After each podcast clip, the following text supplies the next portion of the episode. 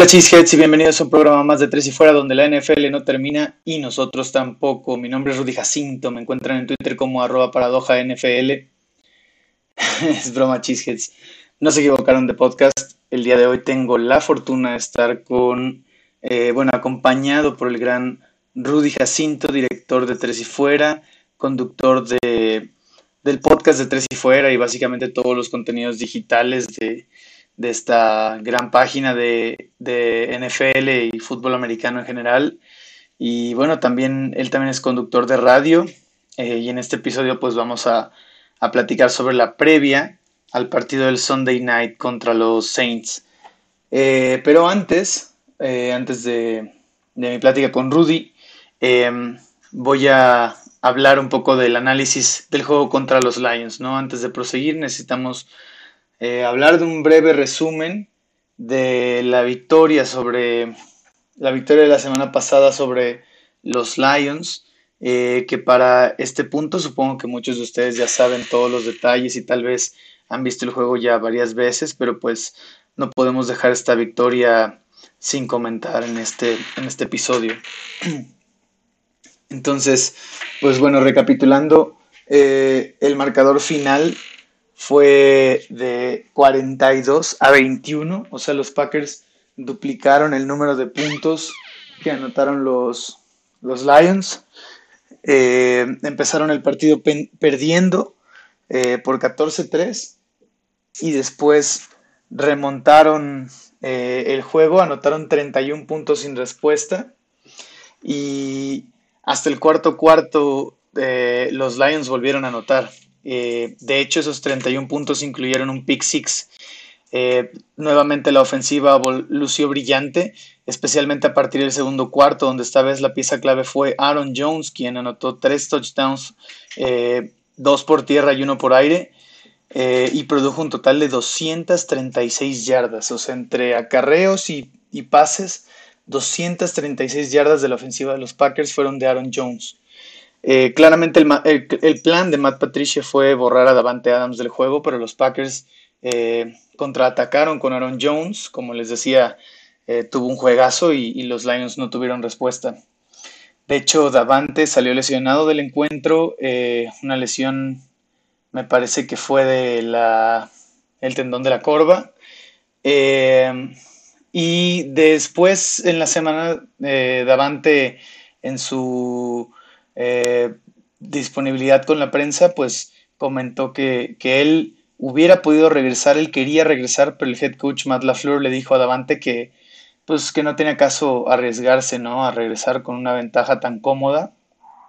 Así que pues lo descansaron y esta semana no ha estado entrenando, su estatus sigue en duda, aunque yo en lo personal creo que sí va a jugar contra los Saints, pero bueno, eh, la defensiva de los Packers, por otro lado, produjo tres sacks totales y como les comentaba tuvo un pick six de Chandon Sullivan y le permitió a los Lions 21 puntos, aunque como les decía, los últimos siete puntos llegaron en tiempo basura básicamente, ¿no? Ya cuando el partido estaba definido, lograron contener a Adrian Peterson a solo 41 yardas terrestres, eso es muy raro, y permitieron solamente 89 yardas terrestres, pero ciertamente... Eh, se vieron vulnerables contra la carrera los primeros drives, los primeros dos drives. Este, Kevin Johnson y Adrian Peterson tuvieron buenas corridas.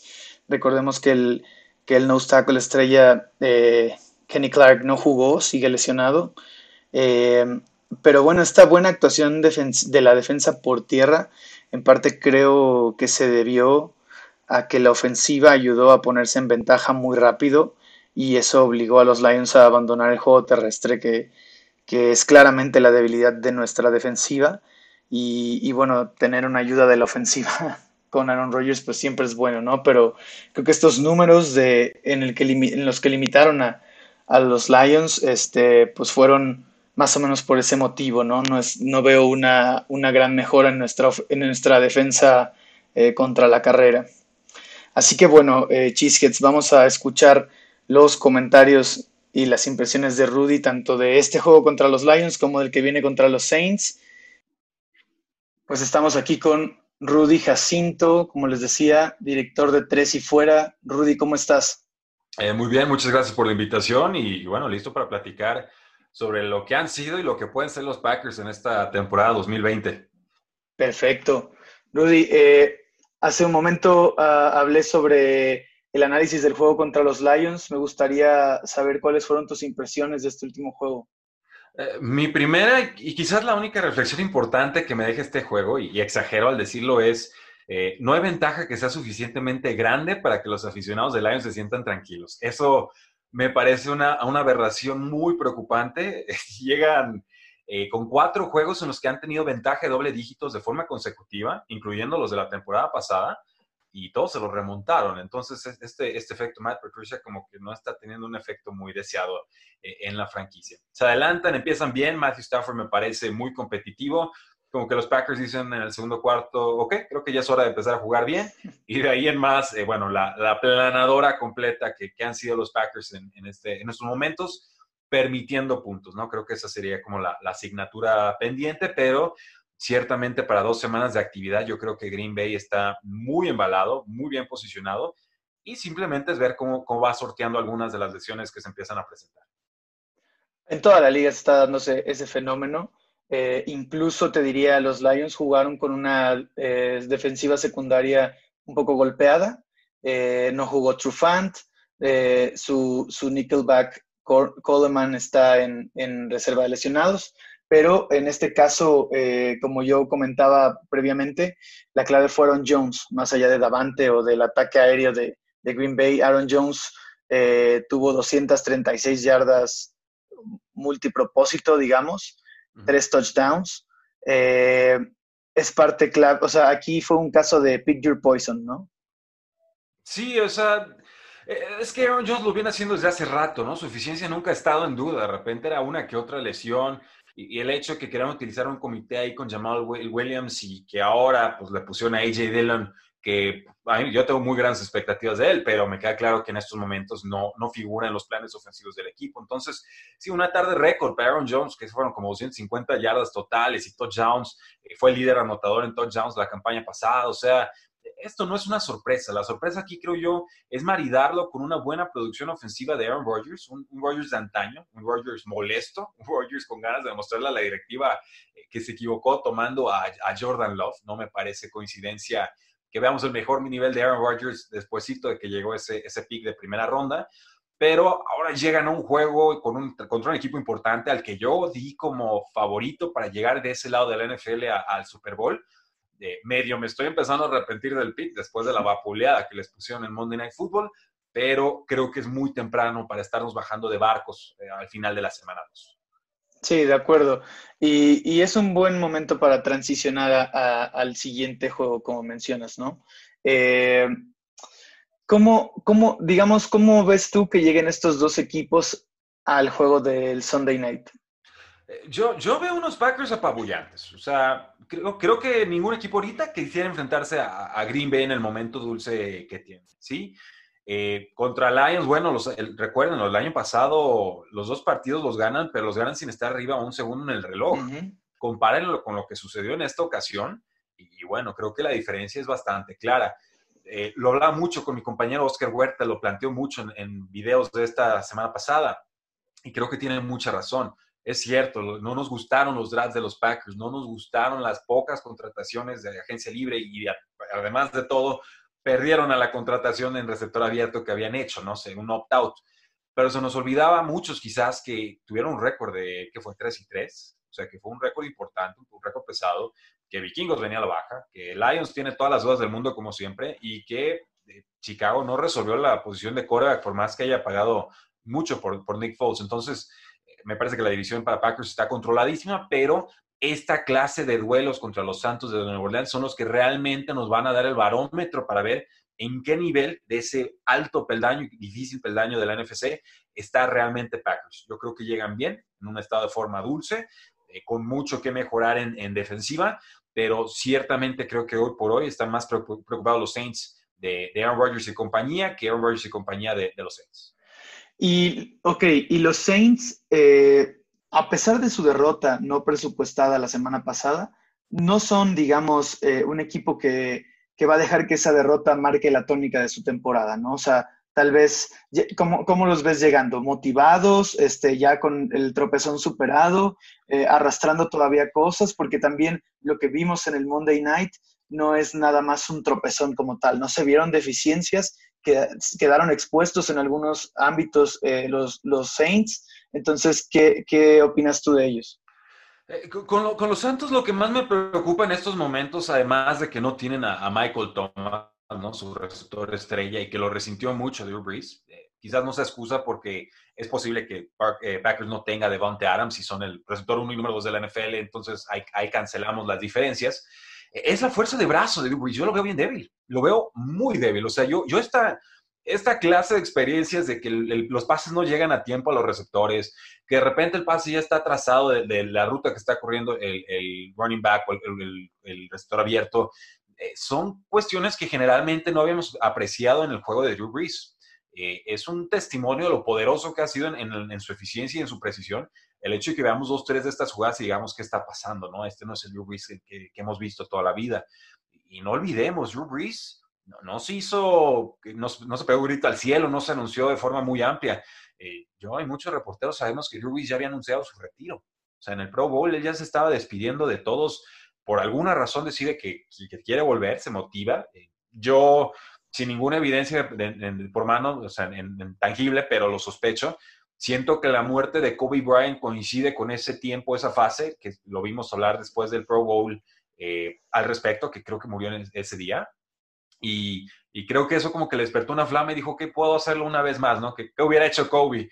Y, bueno, esa es especulación 100% mía, no sé si estoy hablando fuera de turno o no, pero algo pasó con Luis que, quiso regresar y yo comienzo a cuestionarme si se, si se equivocó, porque eh, lo vimos, tenían que remontar, iban abajo por dos touchdowns, la defensa no estaba metiendo las manos y, Michael Thomas no juega defensa, entonces ojo ahí. Eh, y Drew tenía que empujar el balón 15, 20, 25 yardas, conseguir eh, avances rápidos y, no arriesgaba. O sea, no, no, ni siquiera intentaba el pase profundo porque yo creo porque ya no está en su arsenal. Y entonces ahí es donde sí tenemos que preguntarnos realmente qué es lo que nos puede ofrecer Ruiz en esta temporada y si no va a ser más bien una pieza complementaria o incluso en algunos juegos como este Monday Night Football un estorbo versus este Drew Brees que eleva el nivel de juego de, sus compañeros o, o jugadores Emmanuel Sanders, 34 años, un pase atrapado, o sea, ya no es el Emmanuel Sanders del año pasado ni de otras campañas. Jercon Smith por ahí tuvo una escapada en un pase corto que hace largo. Jared Cook me parece como el jugador que más debería estar apareciendo en ofensiva, además de Alvin Camara, eh, porque es el que más se presta para este estilo de juego de Drew Brees ya con el brazo quizás un poco más débil o cansado. ¿Qué nos dice? No, o sea, no, no, no es cierto, o sea, estas son especulaciones de los medios, yo voy a hacer lo que tenga que hacer para ganar partidos a lo que yo respondería, muy bien, digo, juega como quieras, pero lo que, lo que hiciste este Monday Night Football es una receta perdedora, ¿no? Veremos. Sí, digo, al final, eh, en teoría, ¿no? O, digamos, la, el discurso de este off-season con los Saints era, este es su The Last Dance, ¿no? El, el supuesto Este es su año, sí. Sí, Pero sí. Todos años son sus años, parecen los vaqueros de Dallas, ¿no? O sea... No, bueno, a ver, no hay duda de que se ha estado viendo viejo incluso desde la temporada pasada, ¿no? O sea, nadie le gana al padre tiempo, Drew Brees no puede escapar de, del inminente, de la inminente debacle en su, en su nivel de juego, pero digo, Drew Brees, o bueno, más bien los Saints, Sean Payton, quien quieras, como lo quieras ver, ¿no? Eh, están utilizando a Drew Brees en tratando de ponerlo en situaciones que lo ayuden, con armas alrededor que lo ayuden. No sé si, o sea, y, tratando de ser creativos, ¿no? No sé si eh, involucrar tanto a Taysom Hill ya está medio quemado, no sé si debería eh, tal vez apoyarse más en, Cook, como bien dijiste. Camara definitivamente ya debería ser como la pieza central de la ofensiva más que Drew Brees, ¿no? Pero eh, al final, pues es el, se, habla de los Saints como el last dance de Drew Brees, ¿no? Y, lo, que, lo que puede llegar a pasar es que estos Saints se vean como aquellos broncos con la última oportunidad de, de Peyton Manning, ¿no? Que a veces llegaban a ganar a pesar de él.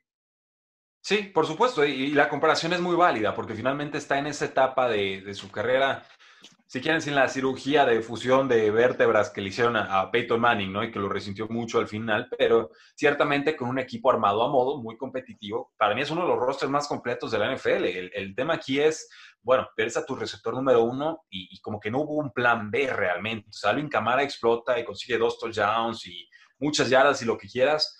Todo el partido fue una remolque, entonces la fórmula Alvin Camara no alcanza. Ayuda mucho, pero para mí eh, no alcanza. Alguien más en esta ofensiva aérea, en lo que regresa Michael Thomas, tiene que levantar la mano. Me encantaría que fuera Trocon Smith en su tercer año. Drew Ruiz lo ha estado presumiendo mucho en, en este offseason. Dice que está cambiado, que está mejorado. Puedo creerlo. Pero Jerry Cook para mí es ese, es ese jugador veterano, experimentado, que con ya desde hace 3, 4 años a la fecha realmente te puede producir. Me parece que hay poco volumen de pase todavía para Jerry Cook. Eh, yo incluso experimentaría con formaciones de dos alas cerradas. Me gustaría muchísimo ver eso y ver si el novato que, firmaron eh, les podría ayudar, pero por lo pronto van a tener que encontrar variantes.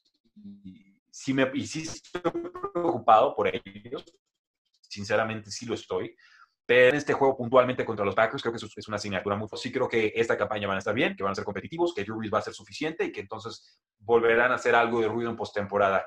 ¿Qué tanto ruido? No lo sé. O sea, estamos en semana 2, eh, faltan muchísimos juegos por, por desarrollarse, pero ciertamente esta clase de síntomas de Santos yo hubiera esperado verlos quizás una semana 14, una 15, una 16, ya con Brees quizás con el brazo un poco más cansado y no ver que le está costando el brazo desde la semana 2. Y fíjate, tocaste un tema que, que, o sea, empezaste a tocar un tema que ahorita vamos a transicionar, que es algo escabroso entre los fans de los Packers, pero en general fue también como el discurso del off-season para eh, la organización de los Packers, el tema de los wide receivers.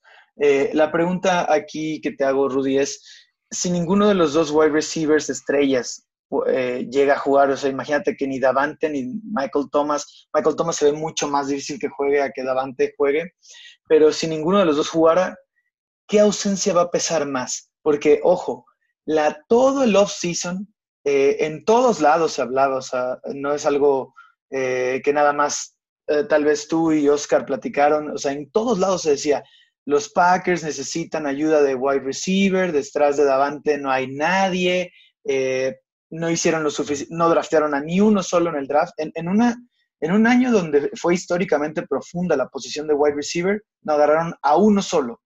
Y, tampoco firmaron a nadie más que Fonches, que terminó optando por no jugar. Entonces, y, de los Saints, nada, no se habló nada. los Saints creo que sí tomaron a, un wide receiver, este, esta, a Sanders, pero también, bueno, no, a Sanders como agente libre, que ojo, eh, los Packers también trataron de firmar a Sanders, supuestamente. O sea, hay, rumores de que intentaron firmarlo y Sanders prefirió eh, evitar el frío de Green Bay, muy respetable, ¿no? Y por eso fue con los Saints.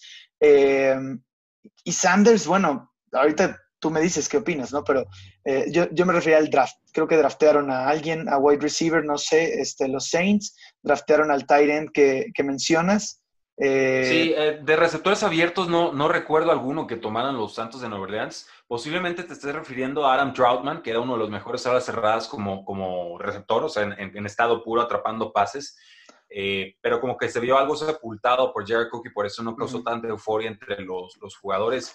A él me refiero con esto de formaciones de dos alas cerradas. Vamos probándolo, vamos experimentando, vamos haciendo cosas distintas. Y respecto a tu pregunta, eh, para mí es clarísimo. O sea, Michael Thomas es una baja más sensible que, que Devante Adams. ¿Por qué? Porque Drew Brees depende en mayor porcentaje de, de, Michael Thomas que Aaron Rodgers de Devante Adams. Por supuesto que lo va a resentir Aaron Rodgers, pero en esta temporada ha demostrado que puede producir con otros receptores. Porque es Valdez se ve muy rápido, muy ágil y quizás con una ruta de, de trayectorias, de, de pases, eh, de opciones que le da a Aaron Rodgers más versátil. Allen Lazard eh, pues un descubrimiento el año pasado que poco a poco se va consolidando. O sea, él es más un receptor, no quiero llamarlo receptor de Sí, o sea, sí, o sea, es menos veloz que, que es Valdez uh pero no me parece exclusivamente de posición. O sea, sí puede generarte algo más de separación, eh, pero él es más de trayectorias cortas e intermedias en realidad. Puntualmente te puede ayudar en, largo. Desgraciadamente no vamos a ver a, a St. Brown en este juego. Yo sigo teniendo expectativas de este jugador. ¿no? Yo también. que la combinación producción colegial, cualidades físicas, puntualmente algo que nos mostró como novato. yo esperaba que pudiera desplazar a, a, a Valdez quizás esta campaña, pero pues las lesiones lo siguen aquejando, ¿no? Entonces, yo creo que Aaron Rodgers puede cocinar algo con lo que tiene. Drew Reese es el que yo, yo tengo muchas dudas. Eh, sí, básicamente.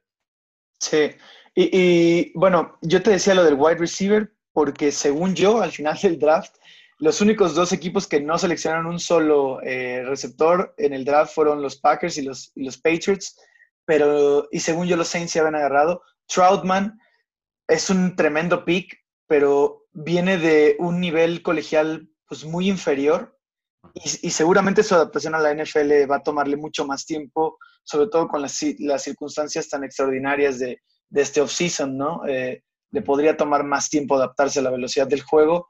Creo que por, por, ahí va la razón por la cual no lo hemos visto casi, pero sí es, tremendo, tremendo eh, a la cerrada Troutman.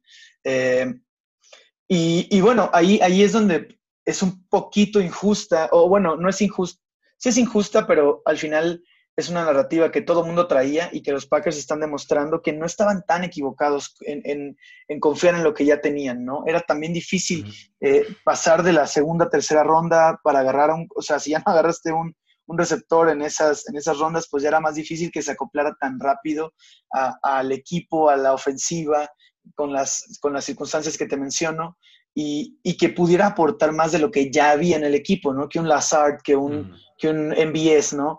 Y ese fue como por donde le pegaron muy, muy constantemente a, la gerencia general también, o sea, aparte del pick de Love, eh, por ahí también se le, se le pegó mucho a, la gerencia general de los Packers, pero al final sí había, había un plan, ¿no? Trazado en el que ellos tenían una plena confianza y está dando resultados, entonces ahorita ya no está siendo cuestionado, ¿no? Pero, pero era un plan que, que nadie se olía, ¿no? Ni, ni siquiera, digo, yo como fan optimista de los Packers, este, porque hay muchos fans que estaban también muy enojados por, por las decisiones tomadas, ¿no? Pero yo como fan optimista dije, bueno, algo saben que yo no sé, ¿no? O sea, al final quien gana millones tomando decisiones son otros y, y bueno, ahí va, ¿no? La, la confianza el, resultado del trabajo de un par de, un año ya este, bajo este sistema, pues ahí va caminando, ¿no? Sí, es que Packers es muy claro en sus drafts, ellos son, están muy casados con la filosofía de BPA, ¿no? Best player available o, mejor jugador disponible. Y el único jugador que tenían, me queda clarísimo, rankeado como de primera ronda, cuando ya se acercaba a su pick, era el quarterback, Jordan Love de Utah State. Podemos estar de acuerdo o no con la evaluación del jugador o de la necesidad o no de tomarlo, pero bajo la filosofía histórica de los Green Bay Packers, ellos van a irse sobre el último jugador que les quedaba en ese valor de primera ronda. O sea, pueden quedar seis o siete picks más de primera ronda, no significa que realmente haya 32 prospectos con calibre ¿no? tradicional en un draft promedio de, de, primera ronda. Entonces, por eso hace Packers el trade-up, por eso va por Jordan Love y por eso empiezan las críticas. ¿no? Luego en segunda ronda tomas un corredor que no está corriendo ahorita y así no la vamos llevando. Luego en tercera toma sonada cerrada, Josiah de Guara. Dices, bueno, pues, ¿qué me da distinto a un Jay Sternberger? Pues por el momento nada en realidad, aunque Jay también parece estar ahí muy limitado ahorita como en 4, lo acaba de tirar en una liga de dinastía, quizás malamente. Entonces, eh, sí, eh, Aaron Rodgers pues desarrolla más química con los receptores que tiene, siguen confiando por supuesto en el juego terrestre, eh, y bueno, quizás tenemos que hablar un poco de la, de la defensiva de Packers, porque por ahí es, es, quizás ofensiva Saints versus defensiva Packers, podría estar ahí el, el resultado. Han sufrido los safeties de, Packers, o sea, lo que es Adrian Amos y lo que es Mel Savage les ha costado, no así tanto los cornerbacks, creo que quien ha estado adecuado, eh, Jair Alexander es sobradamente uno de los mejores cornerbacks de la NFL póngale a Julio Jones yo creo que también le hace estragos, o sea, no, hace cosas muy especiales este jugador, con un sentido de anticipación muy importante al momento de buscar intercepciones y es algo que mostraba desde colegial, ¿no? También ver, eh, pues, dónde podemos fabricar o podemos ir encontrando algo de, pass rush. Creo que eh, la línea defensiva quizás nos está quedando también un poco a deber. Y fíjate, eh, no, no voy a... Todo lo que acabas de decir, concuerdo al 100 contigo. O sea, no lo pudiste haber hecho mejor. Este, pasando al tema que acabas de tocar, las defensivas, pero me voy a ir un poco más general. Eh, ¿Qué estrategia deberían adoptar, por ejemplo, los Saints para ganar este partido? Te voy a hacer la misma pregunta eh, desde, ambos, desde ambos equipos. Es, digo, difícil. Básicamente me estás preguntando cómo eliminas a Aaron Rodgers. Y si lo supiera, pues probablemente estaría contratado por la NFL, ¿no? Estaría cobrando estos millones que, que tanto aludes. Eh, creo que con Aaron Rodgers ya cada vez lo vemos menos escapando del bolsillo. Entonces creo que esa, como esa herramienta en su toolkit, ¿no? En su caja de herramientas va, va este, limitándose normal, 36 años. Eh, pero tiene una buena línea ofensiva. Entonces, eh, mm, si vemos lo que hicieron Saints en el Monday Night Football, pues mucho lo que sucedió fue que Derek Carr pudo estar muy tranquilo con una muy buena línea ofensiva que tiene ya. Eh, incluso salió Rich Incognito y no vi a, Derek Carr sufriendo. Entonces, a mí me preocupa por parte de Santos que puedan fabricar esa presión. O sea, si Aaron Rodgers le quieres ganar, lo vas a tener que pegar, ¿no? En algún punto le vas a tener que acelerar el, procesador. Si le das todo el tiempo del mundo en el bolsillo, a como está jugando esta temporada, eh, no, no le vas a resolver el, partido, ¿no? Entonces yo esperaría ver quizás intercambio de posiciones entre Onyamate y Jordan ahí en la línea defensiva, eh, mucha disciplina de los linebackers, ¿no? Creo que sobre todo con el, con el linebacker Davis han estado sufriendo eh, los Santos de Nueva Orleans, de Mario Davis, que es, un buen jugador, pero me parece que empieza lento la campaña. Marshall Lattimore también le, ha costado el año, no está también rankeado en estos momentos y, ver a quién colocan con Marshawn Lattimore. Yo no sé realmente cuál sea su, digamos, como su cobertura ideal, porque entonces tienes un lado Marshawn Lattimore, que es un buen cornerback, pero siempre parece empezar mal las temporadas y va mejorando conforme pasan los, las jornadas. Y el otro lado tienes a, a Jenkins, que me parece se ha consolidado ya como el cornerback número dos clarísimo del equipo, que le hizo un pick six a Tom Brady y que en general me parece que ha trabajado bien. Eh, disciplina, o sea, tal cual, limitar las jugadas grandes. todas las jugadas tienen que quedar enfrente de los safeties. Eh, me queda claro que es muy explosivo en Rodgers, que tiene las opciones y la velocidad para poder atacar en profundidad. Pero ahí sí esperaría ver algo de Marcus Williams y sobre todo del otro safety Jenkins, Malcolm Jenkins, que para mí en estos momentos quizás sea ese foco rojo en la defensiva muchos años, ya 33, 34, llega a las Águilas de Filadelfia, 6-0, 104 libras, o sea, un jugador que empieza con Saints, se va con Eagles y ahora regresa y me parece que lo han estado atacando de forma incesante y como que ahí están encontrando eh, la debilidad en largo y en corto y en intermedio de, de, la defensiva. Entonces, quizás no sea esa contratación estrella que esperaban los Saints y más vale decidirlo más pronto que tarde si eso no es algo que puedan remediar o no, porque si no, creo que por ahí les van a estar insistiendo. Entonces, disciplina en profundidad, Malcolm Jenkins a cambiar la, tónica y pues Marshall Lattimore a, cuidar ese uno a uno, hombre, no sé sobre quién vaya. Posiblemente lo pondría sobre, quiero decir, Allen Lazard, que me parece un poco más peligroso que Marqués Valdez Scanley, como un receptor más de posesión, en el que se apoya más Aaron Rodgers, pero en realidad eh, quizás hasta van a estar intercambiando receptores durante el partido. Sí, tocas buenos puntos. Eh, yo, yo creo que, a ver, para empezar, me gustaría preguntarte, ¿crees que este, esta línea defensiva sea la más peligrosa que, ha visto la línea ofensiva de los Packers hasta ahora en el calendario? Sobradamente. O sea, Vikingos no trae nada. Vikingos no trae nada y los, bien que mal, los Detroit Lions la han invertido, pero no se han consolidado. Entonces, sí, esta, me queda claro que esta es la línea más peligrosa que, han visto hasta el momento, sobre todo por parte de Cameron Jordan, ¿no? Y que probablemente veamos el debut de la temporada de Marcus Davenport también.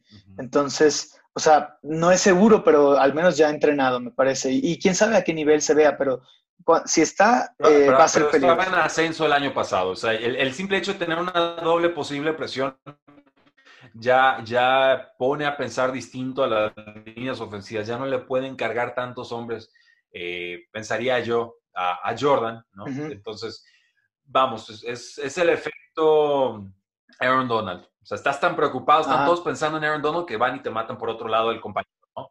Eh, algo así puede suceder si, si llega Marcus Davenport al partido. No, y, yo decía del nivel de Davenport por que viene saliendo de lesión, más bien. Sí, claro. pero, pero sí, totalmente de acuerdo. O sea, eh, tiene una buena dupla de rushers. Creo que en teoría es yo no diría el front seven más duro, pero sí al menos cuatro frontales más duros que ha visto la, línea ofensiva de los Packers. Esos linebackers creo que tienen lesiones, corrígeme si sabes un poco más, pero fuera de Davis, sus linebackers no me parecen de cuidado. No. Eh, no es que Eren Ellis y Anzalón eh, tampoco han, brillado mucho. Creo que Anzalón es el que más o menos ha defendido, pero sí, lo de Mary Davis y Ellis no, no han rendido. Y Jenkins, como mencionaste, es el pan, ¿no? O sea, los, los Raiders lo explotaron a más no poder. Los Raiders, que, que, con todo el respeto, ¿no? O sea, pero no. Con toda la falta de respeto. sí, no, con todo el respeto hacia los Raiders. Ah, muy bien. Respeto hacia la ofensiva de Raiders, que no me parece mala, pero que, digo, es una ofensiva de John Gruden, ¿no? Y que, y que explotó. ¿Qué, tienes contra las ofensivas de John Gruden? Preguntaría yo.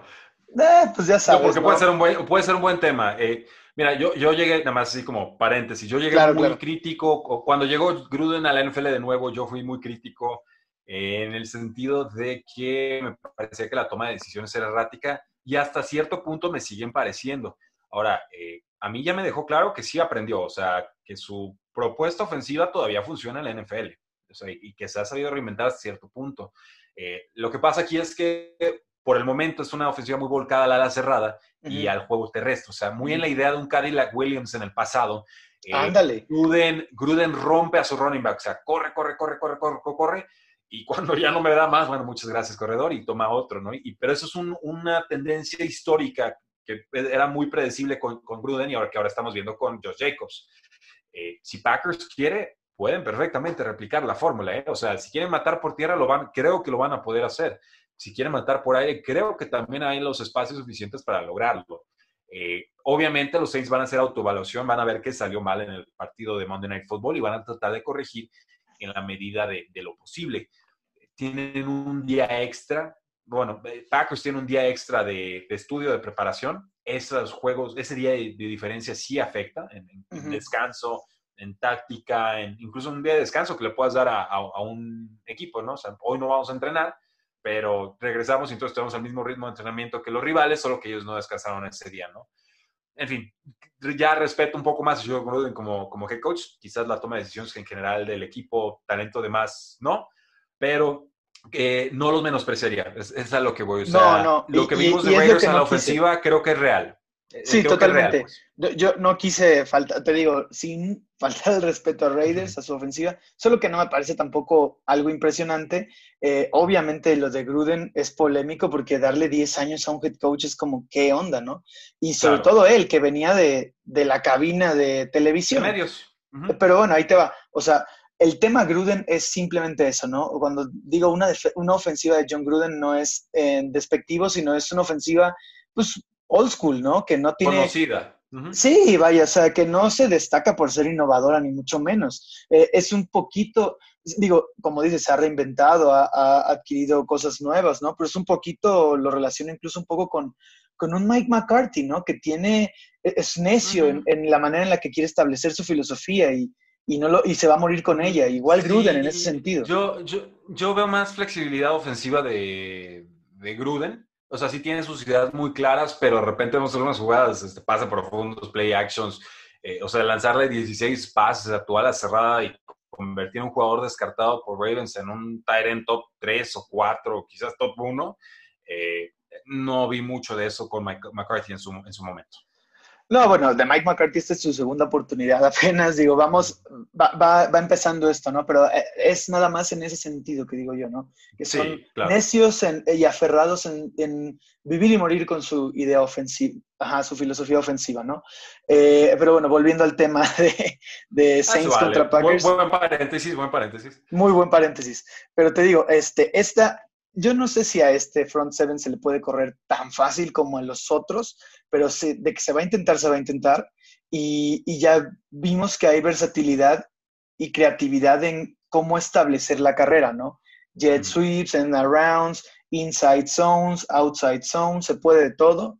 Entonces, eh, no sé qué le va a funcionar a, los Packers, pero estos cuatro frontales son lo más duro y, y, no sé si establecer la carrera vaya a ser fácil ahí. Sí, no, no hablaría de, fácil, más bien yo hablaría de posibilidades. Creo que Packers está bien equipado para, para lograrlo, eh, pero si no lo consiguen, pues bueno, la opción aérea creo que también será la forma más fácil de atacar a, este equipo. Packers es número uno en puntos y último en tiempo de posesión. Entonces también ahí tenemos una dicotomía muy extraña con cómo está funcionando el equipo por la alta eficiencia de la franquicia. Oye, ¿cómo está eso? Yo lo vi en... Ah, te iba a preguntar qué debe hacer la ofensiva de Saints contra esta defensa de Green Bay que se ve endeble por momentos, pero antes quisiera preguntarte sobre ese punto que hoy vi que tuiteaste. Eh, es la última en tiempo de posesión. A pesar de... Así es. A pesar de la, rápido. Pero, pero, por ejemplo, en la semana 1, el tiempo de posesión de los Packers fue una locura comparado con el de, en el de Vikings. Eh, eso, digamos, la clave ahí fue dominar el tiempo de posesión en la semana 1. En la semana 2 desconozco qué tanto fue el ratio, pero eso aún así los coloca en el último lugar. Y así me salió la estadística. O sea, no vi el, digamos, el ranking de tiempo de posesión completo. No te lo podría validar versus cuáles son los, digamos, los siguientes tres o cuatro que tienen arriba. ya, ya, ya. Eh, pero fue una fuente confiable. O sea, no, no la tuiteé de, de a gratis. Y, me brincó mucho. De hecho, el, dato me lo pasó un empacador que vive en los Estados Unidos. Y era, era precisamente eso, están corriendo para siete yardas por acarreo, ¿no? Y, en dos pases Aaron Rodgers está causando estragos, entonces eh, también por eso se puede ver un poquito más mermada la defensiva de Packers, porque quizás están más tiempo en el campo que de lo que generalmente están acostumbrados por la eficiencia ofensiva. Eh, pero, pero vamos, eh, ¿qué haría si fuera los Santos en Orleans contra esta defensiva? Yo atacaría a Kirksley. O sea, yo, yo me iría contra el linebacker que, que contrataron en el offseason. Creo que a Christian Kirksley le, está pesando todavía el, haber cambiado de equipo, el off-season extraño y demás. Está prácticamente reprobado por aire y por tierra en estos momentos. Eh, hay un punto débil en la, zona intermedia del campo. Yo te diría, bueno, vamos probando en profundidad. La realidad es que el roster de Santos no está construido en estos momentos para poder atacar en profundidad. Entonces creo que los safeties van a poder acercarse un poco más de lo normal eh, a la línea de golpeo complicarle los carriles a Alvin Camari y entonces tratar de comprometer a los Santos para que tengan terceras y largos, ¿no? Entonces ahí sí le podemos mandar el, eh, el blitz a, por supuesto, a, Drew Brees. Ok, pero a ver, pero es probable que tampoco juegue Kenny Clark, que digamos es la estrella de esa, línea, de esa línea defensiva. ¿Qué tal que que los Saints salen inspirados por la cinta de juego de la final de conferencia del año pasado y ni siquiera, ni siquiera te digo, usan a Camara en todos lo, todo, por toda la ofensiva. Dale el balón, handoffs a Camara. Eh, qué, tanta confianza eh, te daría ese plan ofensivo eh, si fueras la defensa de los Packers? creo que le costaría a Packers sacar a Saints del campo, pero personalmente me encantaría que lo hicieran. Muy en la filosofía de Bill Belichick de córreme para 250 yardas, pero mientras la pelota no pase por arriba de mi cabeza, perfectamente te puedo ganar el partido, ¿no? Eh, no está Kenny Clark, pero están los Smiths, ¿no? Y lo, hicieron tan bien el año pasado y, sobre todo Mike Pettin como coordinador ofensivo es tan bueno diseñando blitzes complejos de descifrar eh, que creo que por ahí podrían compensar bastante bien lo, lo que suceda. Ahora, digo, Kenny Clark es uno de los mejores lineados en toda la NFL, eso no lo vas a poder reemplazar, pero creo que por un partido puntual sí, sí podrías pensar en, suplirlo, ¿no? Sí, bueno, a ver, en, el juego pasado fue el primero que se perdió y teníamos miedo de Adrian Peterson y al final, digo, tuvo una jugada grande y lo que tú quieras, pero al final lo limitaron a cuarenta y tantas yardas terrestres y el total de yardas terrestres de los, de los Lions fueron menos de 100. Sin embargo, se debió a que estaban remando contra corriente y, tuvieron que abandonar la, ofensiva terrestre. Pero, y esa puede ser una buena estrategia para ayudar a tu propia defensiva, ¿no? Ofensivamente ayudas a la defensa a no tener que lidiar con su punto débil que es defensa contra la carrera, ¿no? Eh, sí, es que lo que quieres, como defensiva, lo que quieres es hacerlo más predeciblemente o más, lo más predecible posible a la ofensiva. O sea, si tú sabes más o menos qué te va a mandar la ofensiva, la ofensiva ya trae mitad de la batalla perdida. ¿Tú qué quieres? Pues por supuesto te quieres ir arriba en el marcador. ¿no? Creo que es más probable que se vaya arriba en el marcador temprano Packers que, que Santos de Nueva Orleans y entonces obligarlos a pasar y entonces que no puedan correr tan cómodos, entonces que no puedan estar moviendo las cadenas con posesiones de 7, 8 minutos ¿no? en cada cuarto. Eh, yo eso esperaría y, si llegamos a ese escenario invertido de que Santos realmente despunte y se vaya arriba, pensaría que es porque Alvin Kamara está corriendo muy bien, o sea, para 6 o 7 yardas por acarreo o con pases desde el backfield, que realmente decidieron usar a Jericho contra los linebackers que tienen los Packers y que incluso se atrevieron a usar a Jericho en profundidad. De ahí en más, sinceramente, eh, veo a, Packers que llega entero, que llega con las ideas más claras y ya con menos dudas. La NFL cambia mucho de semana a semana, lo entiendo. Santos tiene mucho amor propio, sabe jugar esta clase de partidos, pero eh, por decisión propia están muy limitados en el grupo de receptores abiertos y, no me parece que enfrentarte a los Packers sea la, mejor forma de encontrar respuestas. ¿no? Yo creo que con Packers tienes que llegar ya con las respuestas bien claras y, yo aquí, sinceramente, espero una, una, derrota nuevamente de los Santos de Nueva Orleans. Te me adelantaste con tu pronóstico, pero antes de pasar a eso, eh, ya, ya estás, digamos, entrando en ese tema. ¿Quiénes serían los jugadores clave en este juego de ambos equipos? Me parece un poco obvio, pero si tienes ahí algún nombre sorpresa. Los, has, los, has, estado citando, de nombre sorpresa. Eh, pues quizás una ala cerrada de los Green Bay Packers. Han estado utilizando a Robert Tonian, eh, adecuado. A mí me gustaría ver más de Jay Sternberger, sinceramente, pero, pero por alguna razón no se ha ganado el puesto por lesiones lo que ustedes gusten y manden. y si no se traduce de entrenamientos al campo, pues menos va, va, a aparecer, ¿no? Digo, tenemos a Mercedes Lewis, un jugador adecuado. O sea, es un, es un grupo de alas cerradas funcional. No, no espero nada del otro mundo con ellos todavía. Eh, pero sí me gustaría, me encantaría ver a un Sternberger pudiendo atacar a los linebackers en esa seam route que también le, salían en, colegial. Eh, factor X, creo que serían los Mets de parte de los Packers. Creo que si hablamos de que no hay pass rush, los Mets son los que tienen que levantar la mano, eh, acelerarle el reloj a, a Drew Reese y obligarlo a tomar malas decisiones, que ha tomado más malas decisiones que en otros años en esta campaña. Si vamos con los Santos de Nueva Orleans, yo creo que ahí tendríamos que estar pensando, y tú lo dijiste muy bien, eh, en Davenport. O sea, qué tan sano realmente puede estar Marcus Davenport y que entonces la, línea defensiva funcione lo suficiente para contener a Aaron Jones y obligar, y suena extraño, pero entonces obligar a Aaron Rodgers a que nos gane con, con el brazo, ¿no? No puede estar corriendo Aaron Jones para 7 yardas por acarreo. Se va a cansar la defensiva de Saints.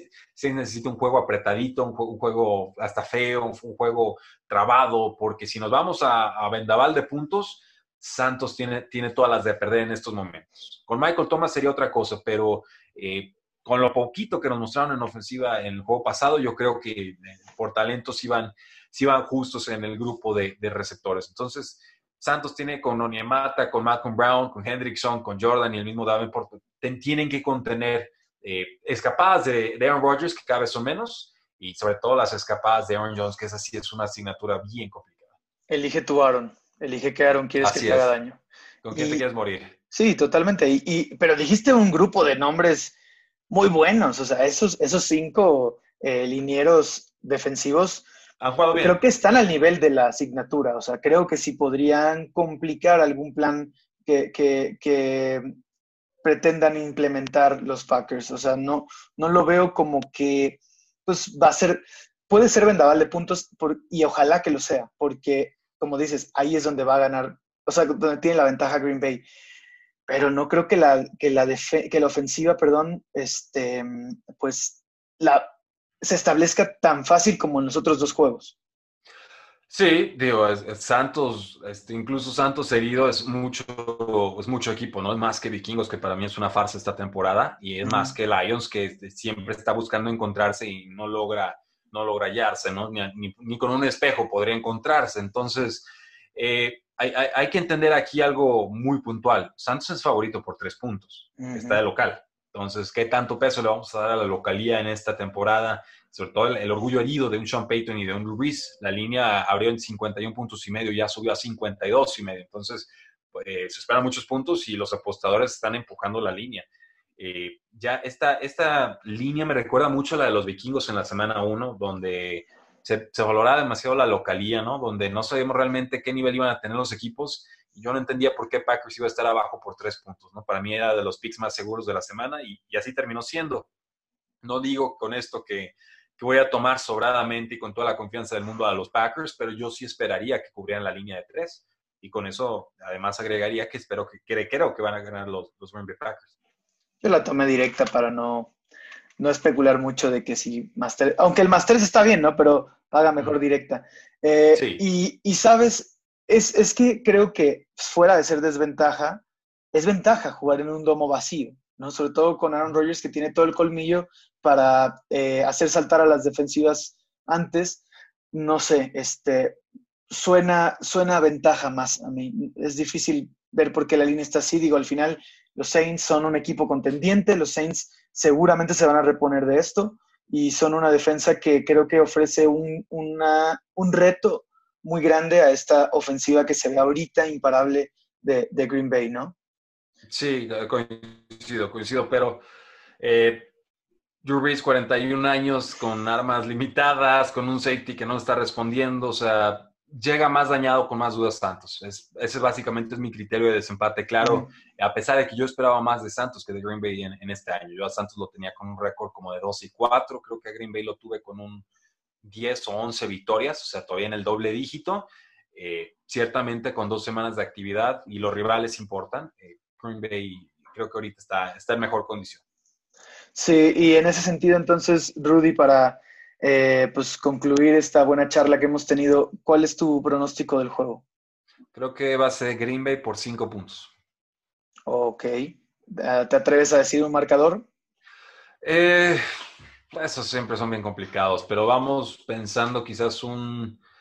Ah, el número está, está medio extraño, algo así como un 29, 24, 33, 27 y, se me hace que me estoy yendo muy alto. ¿eh? Este, este juego podría más bien estar en el rango del, del 24 a 18, algo por el estilo. Me gusta más ese, ese rango de, de, Packers anotando, anotando entre 24 y 30 puntos y Santos quedándose entre los 17 y los 23. ¿No continúan la rancha de 40 puntos entonces? Eh, yo pensaría que no. Creo que, creo que Santos tiene más piezas a la defensiva que los otros dos equipos que enfrentaron. Eh, yo no creo que esa racha vaya a continuar, pero no por incompetencia de Packers, simplemente porque nadie mete 40 puntos todas las semanas. Claro, claro, no, sí, de acuerdo. Yo tampoco lo veo volviendo a los 40. Eh, te voy a decir mi pronóstico. Eh, yo siento que puede quedar un 31-24, se me hace factible, lo cual lo haría un juego un poco más cerrado de lo que. O sea, este es un juego cerrado, ¿no? Pero es un juego de una posesión máximo, ¿no? el último que no te puede sacarlo.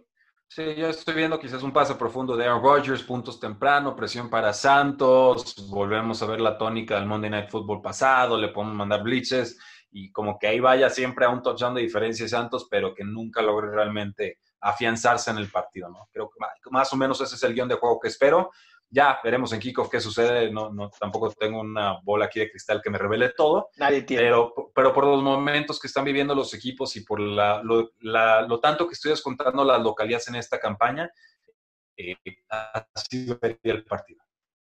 Totalmente, va que va. Eh, pues Rudy, ah bueno, y otra cosa, lo más importante para mí yo creo es que no haya más lesiones en ninguno de los dos por equipos. Favor, porque es lo que, que, que, ¿sabes qué? Se veía venir, ¿no? O sea, Estoy seguro que tú lo veías venir, yo lo veía venir. Al final sigue sorprendiendo por los nombres que están cayendo, ¿no? Pero sí era, era previsible, ¿no? Sí, bueno, con un entrenamiento limitado es normal pensar que hay lesiones. El tema aquí es que son lesiones muy graves, ¿no? Y lesiones que ni siquiera sabemos si pueden evitarse. Estamos hablando de ligamentos cruzados anteriores, estamos hablando de tendones de Aquiles, o sea, no es realmente partes del cuerpo que se fortalezcan, o sea, no, no, vamos, no hay forma humana de poder fortalecer un ligamento. Lo que haces es proteger la estructura muscular alrededor para estabilizarlo y entonces que cualquier movimiento extraño que haya, pues quede compensado, protegido por el músculo que lo rodea, ¿no? Así me lo explicaron a mí con la patada de pecho en natación, que es un movimiento muy poco natural y que generalmente puede provocar, si lo haces, digamos, como la patada profesional olímpica, te puede provocar que te revientes los, los meniscos, ¿no? Y los ligamentos. Entonces, se busca fortalecer los músculos de alrededor.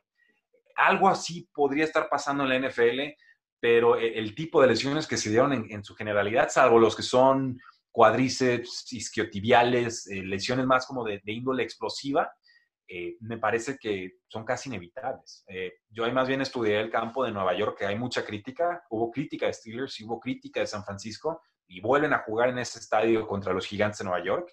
Dice la NFL que está investigando, creo que salió por ahí que, no pasó nada, que el campo está bien. Yo creo que va a haber un memo interno y le van a pegar una buena regañada a Nueva York. O sea, no los van a quemar en público, pero los coaches no son tontos y los jugadores tampoco, ¿no? Saben que algo estuvo pasando en ese campo. No, tiene sentido. O sea, y me parece súper interesante la, la, explicación que acabas de dar, ¿no? O sea, porque al final hay como lesiones de tejido blando que podrías atribuirle a la falta de, preparación física, si quieres verlo así, pero hay, lesiones que por la naturaleza violenta del juego se van a dar y siempre se dan, ¿no? Ahí hay poco que se pueda hacer. Y por el lado del campo de Nueva York, yo no escuché, digo, tú sabrás más probablemente, pero yo no escuché eh, las quejas de, Pittsburgh. Eh, ah, tampoco me puse muy... Es que esa no fue pública, esa salió en un podcast de Matt Williamson, que es un beat reporter eh, de NFL en general, pero está muy cercano a los Pittsburgh Steelers.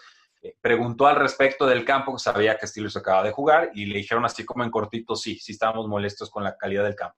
Ya, ya, ya, ya. Pero bueno, al final de cuentas, dos equipos de Nueva York juegan ahí, esos no se van a estar quejando, muy seguramente, ¿no? Pero eh, digo, al final, no, no quiero decir que son excusas, podría bien ser una, fuente de lesiones, pero vale, este, sabíamos que iban a pasar, ¿no? Independientemente de este tema de, del campo de, Nueva York. Totalmente, bueno, es parte del juego y hay que, hay que solventarlo. Totalmente. Rudy, de verdad, muchas gracias por tu tiempo. Este, ya eres regular en este, en este podcast. Este, muchas gracias por tu análisis. Todo eh, el conocimiento que desparramas aquí siempre es muy bien recibido y, y bueno, pues esperemos volver a platicar pronto, viejo. Claro que sí, Luis Carlos, que así sea. Y bueno, pues, cualquier cosa quieren seguir la plática, arroba NFL o en cualquiera de los espacios de Tres y Fuera, podcast, redes sociales, YouTube. Estamos en todos lados. Seguro nos encuentran ahí con el, número Tres y Fuera. Absolutamente. De hecho, eh, qué bueno que lo, que lo recomiendas. Recomiendo encarecidamente todos eh, sigan Tres y Fuera. Sus contenidos son de lujo. Cada sábado en la mañana es un must escucharlos, eh, a él y a Oscar Huerta. Eh, eh, es el que pues más gusta, ¿verdad? Los sábados intensos de Pix y ida y vuelta y fantasy y demás. es que es el más completo, yo te diría. Este, ya estamos saliéndonos un poco del tema, pero es porque se habla de todo, ¿no? en cambio, te, entre semana también te escucho y ahí vas dosificando las cosas. Pero es que el, en, el, en el, si te pierdes las de entre semana, pues ya el sábado te pones al día, ¿no? Pero yo, yo también escucho cómo dosificas entre semana y el sábado, pues no siempre lo agarro en vivo, pero, pero me gusta escucharlo. Ahí está, pues muchas gracias y bueno, éxito con el podcast. Claro que sí. Bueno, Cheeseheads, también muchas gracias a ustedes por escuchar este podcast. Si les gusta el contenido, por favor, compártanlo en sus redes sociales y suscríbanse en la plataforma de podcast de su preferencia. Disfruten el juego el domingo en la noche y bueno, estaremos hablándonos la próxima semana. Go Pack Go.